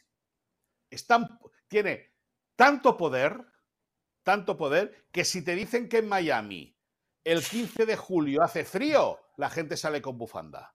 Ese es el Alguien me dijo los otros días, alguien me dijo los otros días que es impresionante la cantidad de programas del Real Madrid que hay en los YouTube, en los Instagram, de muchachitos jóvenes, eh, no sé, no se sabe cómo, que están dedicados pura y exclusivamente a inflar al Real Madrid y que es toda una maquinaria que existe. No me consta, no lo tengo probado, no mm. tengo pruebas, pero alguien que se dedica mucho a esto de andar con la tecnología y las redes sociales dice, es apabullante la cantidad de programas que hay y destrozando a todo aquel que se le ocurra decir algo que a ellos no les guste. Bueno, a ver, eh, a ver, eh, nos tenemos que ir. Simplemente eh, a ver si podemos cortito, Moisés. En caso de... A ver, ¿qué tendría que pasar para que el Barcelona se convirtiera en sociedad anónima? Bueno, eh, pues que se hiciese una asamblea de socios. ¿Y qué tiempo eh, llevaría esto? Y, que mucho, mucho, mucho tiempo. o sea, no sería de hoy para mañana. No sería de para ¿Un par de años o es mucho un par de años? Bueno, igual, igual, igual un par de años es mucho, pero el protocolo te, te exigiría un margen de no tiempo. No sería la solución del verano. no sería la no, solución. No, no, no, para nada. Ah, no, no, no, no, no, no, no. Y luego otra cosa, y luego habría mucho debate, mucho, mucho debate, mucho debate interno y mucho debate en la calle sobre si eso tiene que tirar adelante o no tiene que tirar adelante. Pero, insisto, yo, a mí me gustaría que el Barça siguiese de los socios, siguiese siendo de los socios. Ahora, ahora, eh, eh, si tú quieres entrar a nivel competitivo, pues igual tienes que empezar a pensar otras cosas. Al final, eh, uno no puede ir a contracorriente. Claro. Uno no puede ir a contracorriente. No le pregunté nada del caso Negreira, ¿eh? Vamos a tener que hablar en los próximos días del no, escúchame, cuando quieras, cuando quieras. Lo único probado del caso Negreira, Negreira es que al Barça le han robado 8 millones de euros. A partir ah, de ahí, Jorge Ramos lo dijo hace rato. No, Jorge Ramos lo dijo hace rato. Jorge Ramos lo dijo hace rato. No, no, no, no, escúchame, escúchame una cosa. Eh, eh, José, José, el Barcelona. José, Ay, Dios. Eh, José, José, tú hablas del caso Negreira, pero el beneficiado por los árbitros este año es el Real Madrid. Y dime lo que quieras. Venga, que tengáis buena noche todos, caballeros. Gracias por todo este rato, Moisés. Que descanse, ¿eh? A vosotros. Vamos a la pausa. Continuamos en Jorge Ramos y su banda, el Vasco Aguirre. Qué fenómeno, ¿eh? Lo que ha logrado con el Mallorca, un equipo que no tiene la popularidad, la fuerza, el empaque y todo aquello con los que acostumbran a ganar tiene. Vamos a la pausa. Por cierto, qué bien se está sin Hernán, ¿eh?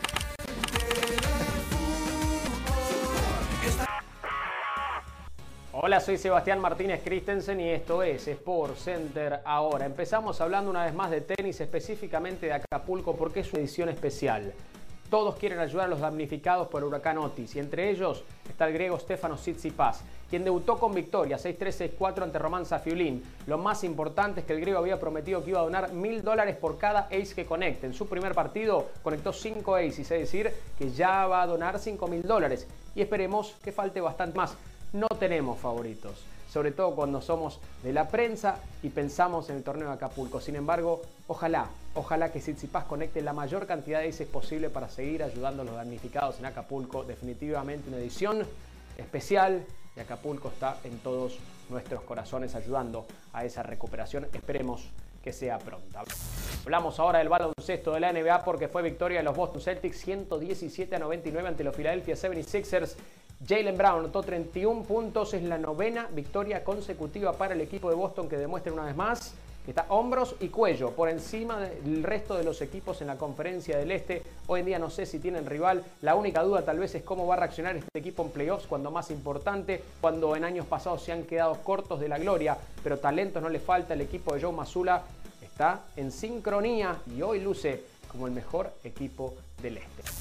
Finalizamos hablando del fútbol español porque se viene este jueves partido de vuelta de la semifinal de la Copa del Rey entre el Atlético de Madrid y el Atlético de Bilbao. Sin embargo, el Atlético, dirigido por Cholo Simeone, tendrá una baja más que sensible.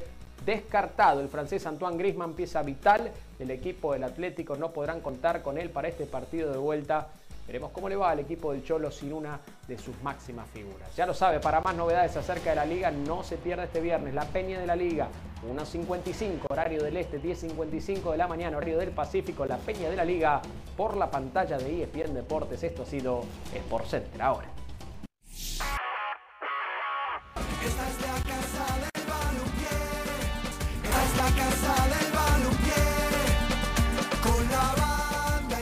Para completar algo del tema Barcelona, estaba mirando las casas de apuestas, eh, abren los momios para eh, que la gente apueste al próximo técnico del Barcelona.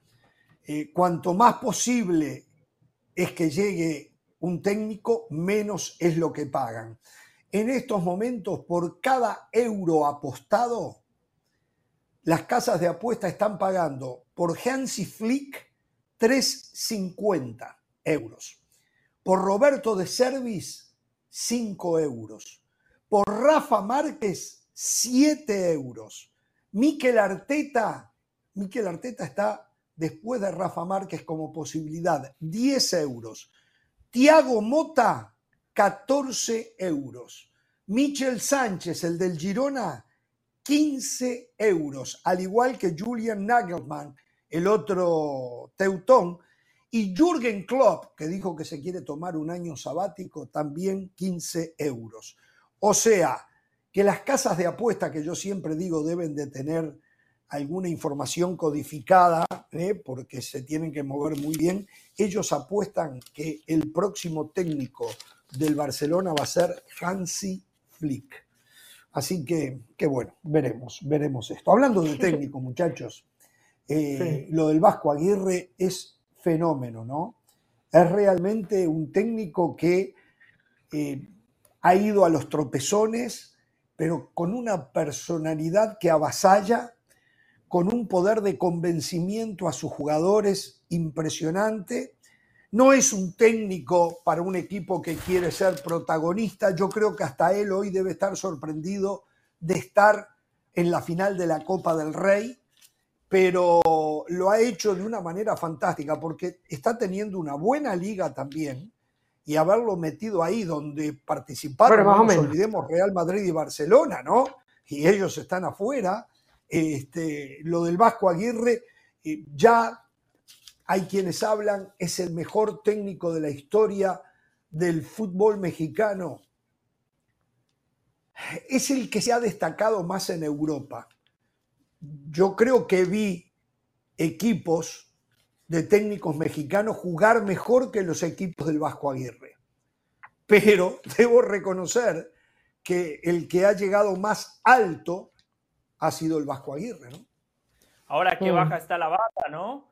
Eh, porque el Vasco Aguirre es un grandísimo entrenador para equipos chicos de Europa. O sea, que la gente no se confunda, esa no es ninguna crítica al Vasco Aguirre, es un bombero. Los mejores trabajos de Javier Aguirre es en escenarios como el de ayer, cuando es el underdog, cuando su equipo tiene menos recursos, cuando todos los que eh, nos pagan por opinar decimos, no, la Real Sociedad es el claro favorito. Bajo ese entorno, Javier Aguirre es fantástico, es dicharachero, sabe cómo descomprimir la presión, pero yo estoy de acuerdo con Jorge, no le pidamos que sus equipos sean protagonistas. Rayados de Monterrey, una de las mejores plantillas del fútbol mexicano.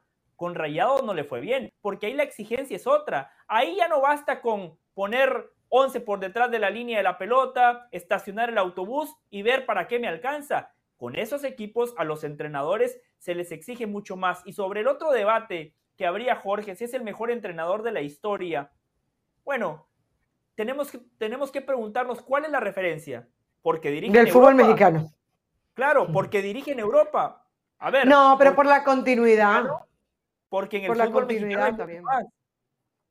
No, yo creo, a ver, repasemos un poquito la, carrera de, Aguirre. Lo agarra como asistente técnico Mejía Barón, ¿verdad? Le da la oportunidad en el Atlante cuando se va a la Volpe. Se va para, para el Leganés, no, perdón, para los Asuna, cuando se va para los Asuna y lo deja cuarto. lo deja cuarto, cuarto contra Pachuca, Pachuca, Lo de Pachuca haciéndolo, ese, haciéndolo campeón, exactamente. Que, que fue donde eh, dura más tiempo. Y, y, con, sí, sí, con Pachuca fue, con Pachuca. Luego se va para los Asuna. lo deja cuarto contra todo pronóstico a los Asuna, lo mete en fase previa de Champions, luego lo lleva a una final de Copa del Rey eh, y después ah, lo agarra el Atlético de Madrid y dura una temporada y media en el Atlético de Madrid. Hasta ahí la carrera de el Vasco Aguirre había sido ascendente y uno pensaba que podía ser un técnico que esté para eso que estábamos hablando un rato. Después se convierte, como ustedes dicen, en el apagafuegos. Pasa por el español, pasa por el Zaragoza, pasa por el Leganés. Por eso yo creo que la victoria de ayer termina siendo fundamental para Aguirre porque es volver a hacer algo de, que hacen grandes, o sea, en una competencia donde estuvo el Real Madrid y se quedó afuera, donde estuvo el Barcelona y se quedó afuera, y ahí está el mayor que iba a llegar a esa final. Es bueno para, para Aguirre y es bueno evidentemente para su equipo porque al final nadie pensaba que el Mallorca podía llegar a una final de Copa del Rey. Eh, estaba leyendo las estadísticas, lo hace 21 años después, su cuarta final de, Copa del Rey. Entonces, la por personalidad todo es muy del Vasco es avasallante, ¿eh? la personalidad del Vasco es avasallante. y es lo que lo saca adelante. ¿Perdón? No, en eso es buenísimo. Sabe cómo manejar al jugador, sabe cómo trabajarle la cabeza. Javier Aguirre es un muy buen entrenador, es un grandísimo entrenador. Ahora, yo escuchaba la conferencia de prensa de ayer, Carolina, Jorge, y en el fútbol de hoy, los entrenadores no pueden dejar pequeños detalles al azar. Dijo Javier Aguirre, los penales no los practicamos. No me imaginé ese, e, ese escenario, no lo vi factible. ¿Cómo que no lo ve factible? Empataron a cero en la ida era muy factible que el partido se pudiera ir a penales. Eh, imagínese la declaración de un técnico del Real Madrid, de un técnico del Barcelona, emitiendo ese tipo de declaraciones. Lo estaríamos matando. Lo que pasa es que terminamos siendo condescendientes por el Vasco Aguirre, por el equipo al cual dirige. A partir de ahí todo es elogio. Tengo que coincidir. Tú sabes que el Cholo le preguntaron lo mismo Tú sabes que el Cholo le preguntaron lo mismo en esa rueda de prensa que les acabo, que le comenté al comienzo del programa y dijo que tampoco, o sea, decía, los jugadores siempre se quedan pateando los penales, o sea, eso es prácticamente algo seguro en una práctica de fútbol, pero no dijo que pensara en ese momento. Y yo creo que hay muchos entrenadores que no lo hacen. Ahora, el Vasco Aguirre, Martín Einstein le hizo una, una entrevista en exclusiva antes del partido del que jugó ayer y le dijo, yo, que, yo quiero que me digas cómo, es, cómo fue tu charla motivacional. Y le dijo, le dije que no son favoritos. a, mí, mm. a mí no me deja de sorprender. Le dijo, le dije que, que, no son favoritos. Y dice, y es que yo soy directo siempre. Yo cuando un jugador no lo quiero, le digo, yo no te quiero en este equipo, yo no te traje demuéstrame que puede ser diferente, porque yo no te quiero y, si juegas mal, te voy a sacar. Creo que la frontalidad que tiene el Vasco Aguirre es ese gran diferencial y no sé si haya un técnico mexicano que tenga, que tenga ese poder de palabra y ese manejo de... No, no, no, no creo. De discurso. En su momento pudo haber sido Manolo Lapuente, pero no creo. Para mí, yo siempre digo, el mejor equipo de México que vi jugar con un técnico mexicano fue la selección de Miguel Mejía Barón. Eh, después la de Ricardo Lavolpe, pero ya no estamos hablando de técnico mexicano, ¿no? A mí la selección de Miguel Mejía Barón realmente me encantó, Ahora, me encantó cómo jugaba. ¿Eh? Si tomamos nada más mundiales como referencia, la de eh. Miguel Herrera en el 2014 jugó mejor que la de Mejía Barón en 1994. Sí. No sé si mejor, pero jugó muy bien jugó muy bien y quedó eliminada por aquel gol frente a Países Bajos, que fue o no fue penal, no sé. Pero bueno, tengo que hacer pausa, muchachos. Nos vamos a ir a Guadalajara con Jesús Bernal para que nos ponga el día del rebaño sagrado y en un ratito Mbappé desdice a la prensa en España. ¿eh? Volvemos.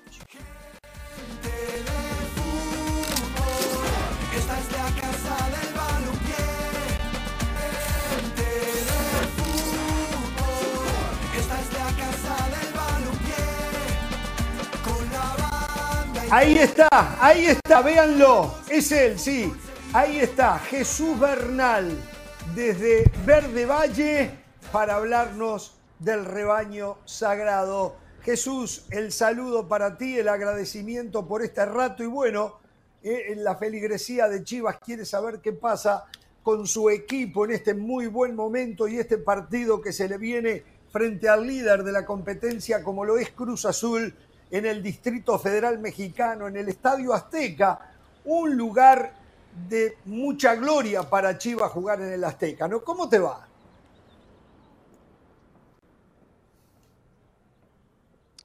Saludos Jorge para ti, para toda la banda, muy buena tarde. Eh, pues ya con bastante calor acá en la ciudad de Guadalajara, pero bien aquí contentos de estar con ustedes. Y, bueno, pues eh, continúa la preparación, inició desde el pasado lunes, hoy sigue y así será hasta el próximo viernes cuando viajen a la Ciudad de México. Buenas noticias porque ya Pavel Pérez está. Ahora depende evidentemente de la decisión de Fernando Gago, de si es que lo utiliza o no lo utiliza, si va o no va como titular para este partido después de que estuviera lesionado y no enfrentara a la escuadra de los Pumas. Si bien el equipo se encuentra en el octavo lugar por ahora, eh, entienden que están muy cerca de, los primeros lugares. Un, un triunfo podría catapultar a Chivas hasta el lugar 4. Eh, y está a cuatro de distancia de Cruz Azul que hoy es líder. Entonces se ha apretado bastante el campeonato en ese sentido. Y, como les digo, si bien son octavos y no es eh, la zona en la que deseará estar el Guadalajara, están tranquilos con lo que el equipo ha mostrado en general con su funcionamiento. Qué bien que ha caído Fernando Gago, ¿no? Parece tener el respaldo del club, de Fernando Hierro fundamentalmente, y de usted, de los medios de comunicación. Se ha manejado muy bien, se ha adaptado muy bien a, lo que es el fútbol mexicano, Fernando Gago.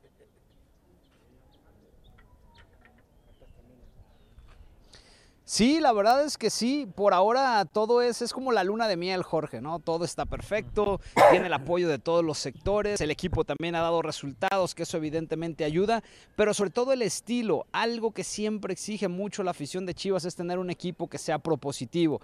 Y hasta ahora Fernando Gago pues lo ha hecho prácticamente en todos los juegos, tan es así que solo ha bajado la cortina en un partido, solo en uno ha dejado el cero en la portería, porque siempre busca esta parte de, de tratar de ofender. Así es que sí, en ese sentido se ha ganado por ahora a todo mundo. Y digo por ahora porque con Pau no pasó exactamente lo mismo. Y después de la League's Cup se le echó todo a perder al serbio. Bueno, a ver, eh, Chicharito. Me imagino que si los otros días fue convocado y hasta jugó unos minutos, va a ser convocado. ¿Tiene posibilidades de ser titular? ¿O seguirá Marín, Ricardo Marín, como el 9, como el punta, como el referente de área?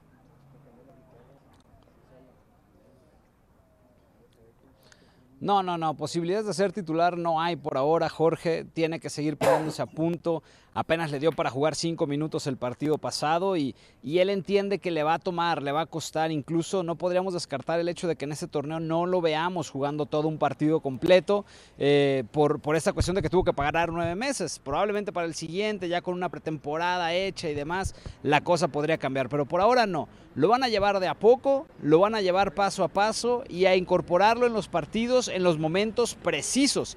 De hecho, en el duelo contra Pumas estuvo a nada de no debutar, porque les explico la cronología. Chicharito no estuvo calentando en el segundo tiempo para nada.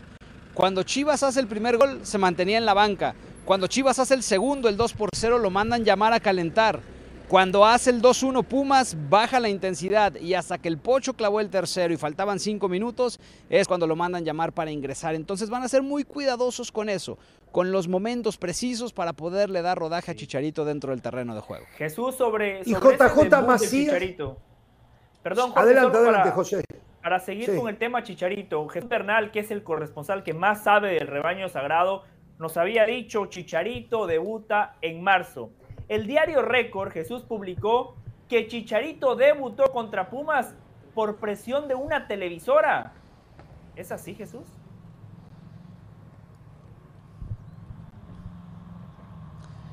Saludos, eh, José, ¿cómo estás? Buena tarde. Mira, no sé si sea por presión de una televisora, la verdad es que yo desconozco eso, pero sí se adelantó el debut de Javier Hernández. Estaba programado hasta este fin de semana. Ahora, el alta médica ya estaba, pero pues, o sea, entró prácticamente para cumplir con el trámite de debutar, porque en realidad no tuvo prácticamente minutos en el partido y era un partido ya resuelto. Entonces, no sé si influyó este tema, que podría ser porque Chivas no regresa al estadio Akron hasta dentro de, con respecto al duelo de Pumas, era hasta dentro de dos eh, semanas en liga y luego el de, el de CONCACAF, el juego de CONCACAF es la siguiente semana y no lo transmite la cadena Telemundo, en este caso en los Estados Unidos. Entonces, bueno, eso sale en el diario Record. No sé si fue el motivo, pero todo estaba programado para que su fuera apenas en esta semana. Y contestándole a Jorge, porque alcancé a escuchar ahí el tema de JJ Macías, eh, en la misma, él ya está trabajando al parejo, ya fue eh, parte de la convocatoria en el duelo pasado y también tendrá que esperar su turno. Lo de Macías, bueno, son 18 meses de inactividad,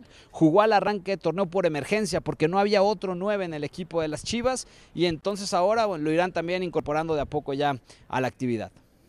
Carolina. Jesús, Jesús, primero que todo déjame halagarte el bronceado, pero, pero sí, se te ve bien, pero habla de tu trabajo, llevas varias horas bajo el sol, así que, así que muy bien. Pero, pero mira Jesús, te quería preguntar por el caso de Antuna. Hay un video por ahí que se hizo viral también porque eh, se mostró, mostrando, se mostró eh, besando el escudo de Cruz Azul frente a la afición del rebaño sagrado.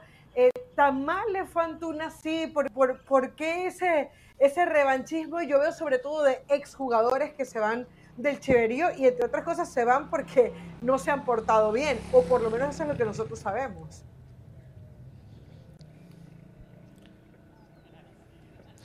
Sí, acá no lo quiere la afición. Cada que ha venido son abucheos constantes, incluso él mismo ya con la casaca de Cruz Azul le festejó un gol a la afición del Guadalajara en su momento y la aventaron absolutamente de todo. Hubo un divorcio entre Uriel Antuna y la fanaticada de Chivas desde todas las indisciplinas que fue cometiendo en el rebaño hasta el día que le dieron las gracias. Entonces, pues evidentemente no extraña que haga ese tipo de, publicaciones, entendiendo que acá en Chivas eh, no lo quiere ver la afición ni en pintura. Y otra preguntita futbolera, Jorge, si me, si me permite. Eh, yo quería saber qué diferencia veías tú eh, más marcada entre Gago y Paunovic cuando va lo que va del torneo.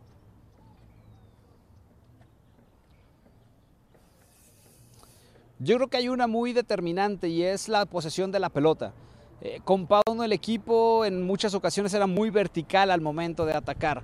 Acá hay dos momentos. Si Chivas logra recuperar en campo rival, ahí sí, se lanzan con todo hacia el frente. Pero si no, controlan la pelota, buscan por un lado, si no se puede, regresan hasta el arquero, van por el otro sector, tratando de mover a, los equipos rivales para poder abrir los bloques que luego le plantan a Chivas.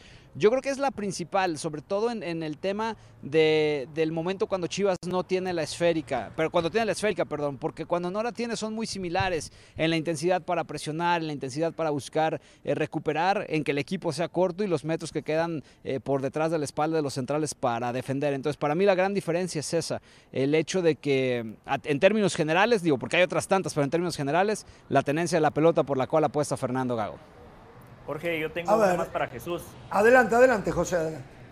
Jesús, este fin de semana Cruz Azul, a mitad de semana América, después León, otra vez América, otra vez América. Cinco partidos seguidos. Está claro que Chivas no tiene para rotar como sí lo puede hacer el América. Por eso le pregunto, físicamente, ¿cómo está el equipo para afrontar estos partidos trascendentales? El líder de la competencia, Cruz Azul, y tres veces contra papá.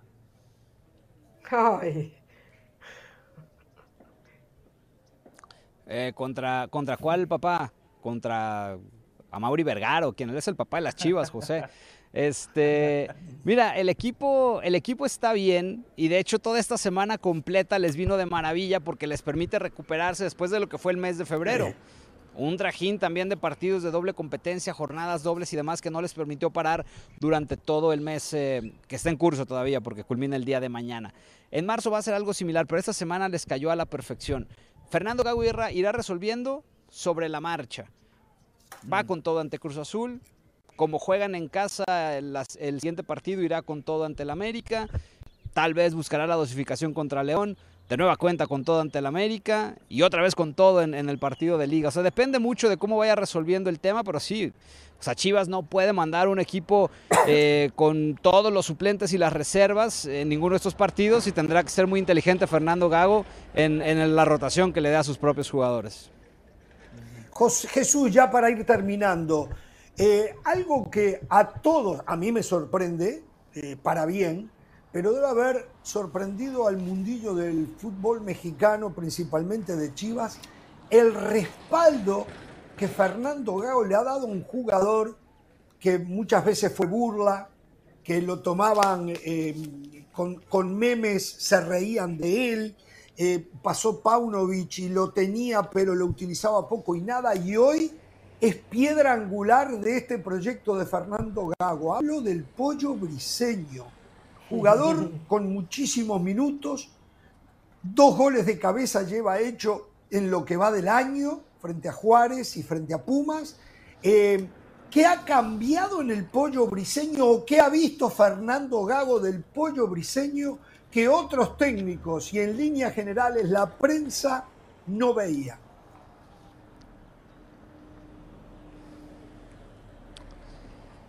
Mira, hay dos factores, Jorge. El primero, la mentalidad que tiene el pollo briseño. De los jugadores que me ha tocado conocer, es de los que mejor mentalidad tiene. Siempre está preparado, él, él busca estar al 100%, así le toque participar un minuto, cinco minutos o los 90.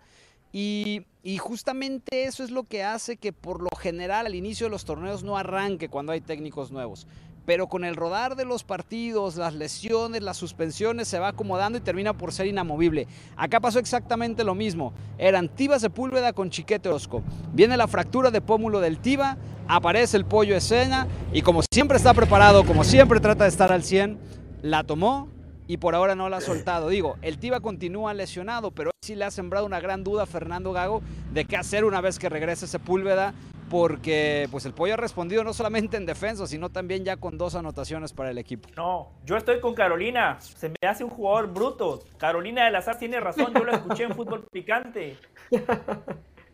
A ver, eh, si, si Gago, primero que todo, no sé por qué Jorge Ramos excluye, dice algunos periodistas, no. En este programa Jorge nunca expresó que le gustara Pollo Briseño, así no, que no, porque no, ha tenido no, un no, yo de me incluyo actuaciones entre los periodistas que no creían en él. Yo me incluyo, ¿eh? No, no, Ah, bueno, bueno, no, porque lo escuché sí, hablando sí, en tercera sí. persona.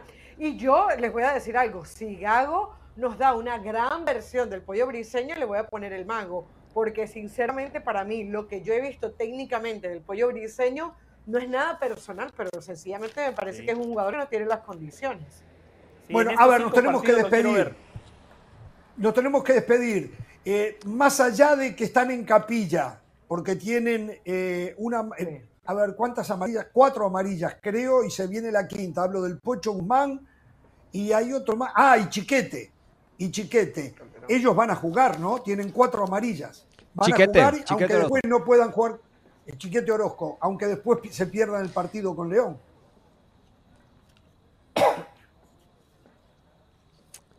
Sí, de hecho, la lógica diría eso, que jueguen ante Cruz Azul y ya sea que los, que los amonesten para que paguen castigo contra León, o que simple y sencillamente si no ob- obtienen la tarjeta amarilla, que no los saliden en el próximo partido. Porque si se atreven a ponerlos contra León con cuatro tarjetas amarillas, ahí sí hay riesgo de que se pierdan el Clásico. Nacional de Liga. También esa es una Claro. jugada este, inteligente que tiene que hacer Chivas en el manejo de sus piezas. Podría ser de que busquen la tarjeta los dos, el Pocho Guzmán y el, el Chiquete Orozco, eh, ahora en el partido con Cruz Azul, Sí, para claro. descansar frente a León. Sí, Bueno, un abrazo, Jesús. Muchísimas gracias. eh. totalmente, Abrazo Jorge, grande. totalmente. Qué grande Jesús. Chao. Señoras y señores, Jesús Jesús, Bernal. nada más algo, clave. Ustedes, ustedes tiran conceptos a la ligera. Usted, Jorge Ramos y Jesús Bernal, eso de que, que se hagan sacar una tarjeta amarilla. Este fin de semana Chivas va a perder contra el Cruz Azul. Usted quiere que se saquen una amarilla, que se pierdan el partido contra León y lo pierden. Estaríamos hablando que los últimos cinco partidos una victoria de Chivas.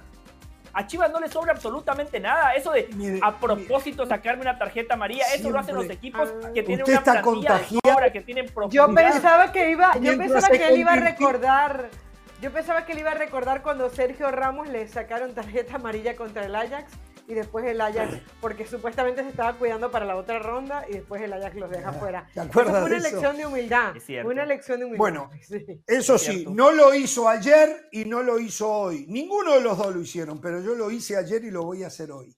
Señoras y señores, ayer lo desestimaron. Ayer se rieron cuando lo dije.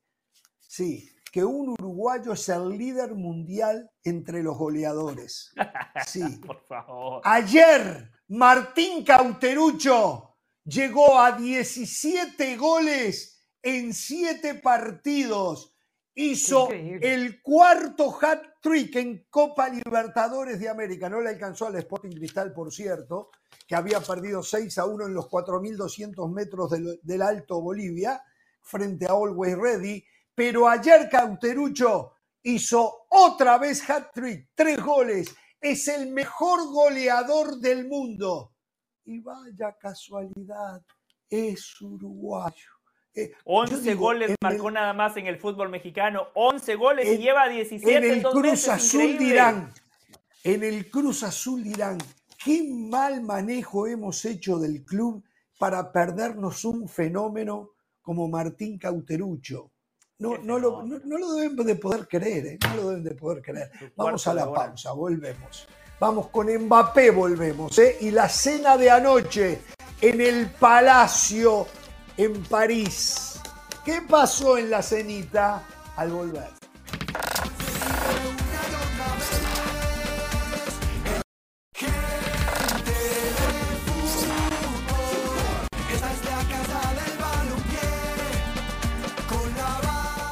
Muy bien, continuamos en Jorge Ramos y su banda y aunque esto no debería de preocuparle a Del Valle y a la feligresía del Real Madrid, eh, más allá de que la prensa española ha asegurado que el contrato ya está firmado, ayer Javier Tebas, basándose en los voceros de prensa del Real Madrid, dijo que él cree que ya Mbappé está firmado. Hoy Radio Montecarlo de Francia asegura que en la cena con el emir y con el presidente Macron anoche Mbappé les dijo que no tiene ningún acuerdo firmado con Real Madrid o con Florentino Pérez. Esto es lo que dice Radio Montecarlo. Eh, ustedes saben que creo que fue el diario Marca que aseguraba que ya había firmado eh, Kylian Mbappé.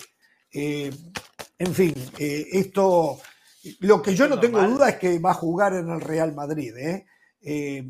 A mí me extraña que tan rápido hubiese firmado. Un martes, me acuerdo, se dijo que la noche anterior le había dicho al Keilafi que no iba a renovar con el Paris Saint Germain y el miércoles estaban diciendo que ya estaba firmado el contrato. No, no, no, no. Hace, hace como un mes, Julian Lawrence y de ESPN publicó que Mbappé iba a jugar en el Real Madrid. y La noticia de que firmó fue la semana pasada. O sea, pasaron un par de semanas. Y Jorge, yo no sé por qué a usted le sorprende que Radio Montecarlo reporte que Mbappé le habría dicho que no ha firmado. Es lo normal, porque cuando sale el reporte de que ya firmó, eso no lo dijo el Real Madrid, eso también lo dicen los medios de prensa. Ninguna de las dos partes oficiales va a salir a comunicarle al mundo que está ya firmó un precontrato, eso nadie lo va a hacer. Espere, espere, espere. Pero los medios de prensa normalmente que lo dijeron tienen la información codificada del Real Madrid porque son voceros del Real Madrid y manejan la opinión pública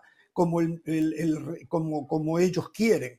Entonces, y ahora los voceros del Paris Saint Germain le dicen lo contrario. Tal vez, sí, claro, claro, claro. Pero, a ver, no sé, si es así que, todo que Radio Monte Carlo es vocero del, del Paris Saint Germain, pero de repente lo es. Y es verdad lo que usted dice. ¿eh? ¿Sí? Yo creo que todo comienza mal cuando empezamos a especular a partir de una cena que, como hablamos ayer, y yo les comentaba, no era una cena para discutir el futuro de Mbappé, era una, era una cena que tenía que ver con la visita del emir de Qatar, que Macron lo lo invita y que a partir de ahí Mbappé, que es la mitad de las dos cosas, porque es PSG francés y es el, dueño, la figura eh, más rimbombante de ese equipo, termina yendo. O sea, yo no sé qué tanto ahí se puede hablar, mira, ya firmaste, no firmaste, etcétera. Y lo otro, sí lo hizo. Vamos a poner que él ya haya firmado y que hayan conversado. ¿Ustedes creen que al emir de Qatar delante de Macron, le va a decir, sí, ya firmé con el Real Madrid? Al fin y al cabo, es su información, es él como profesional y ya mañana, el día de mañana, se sabrá o no se sabrá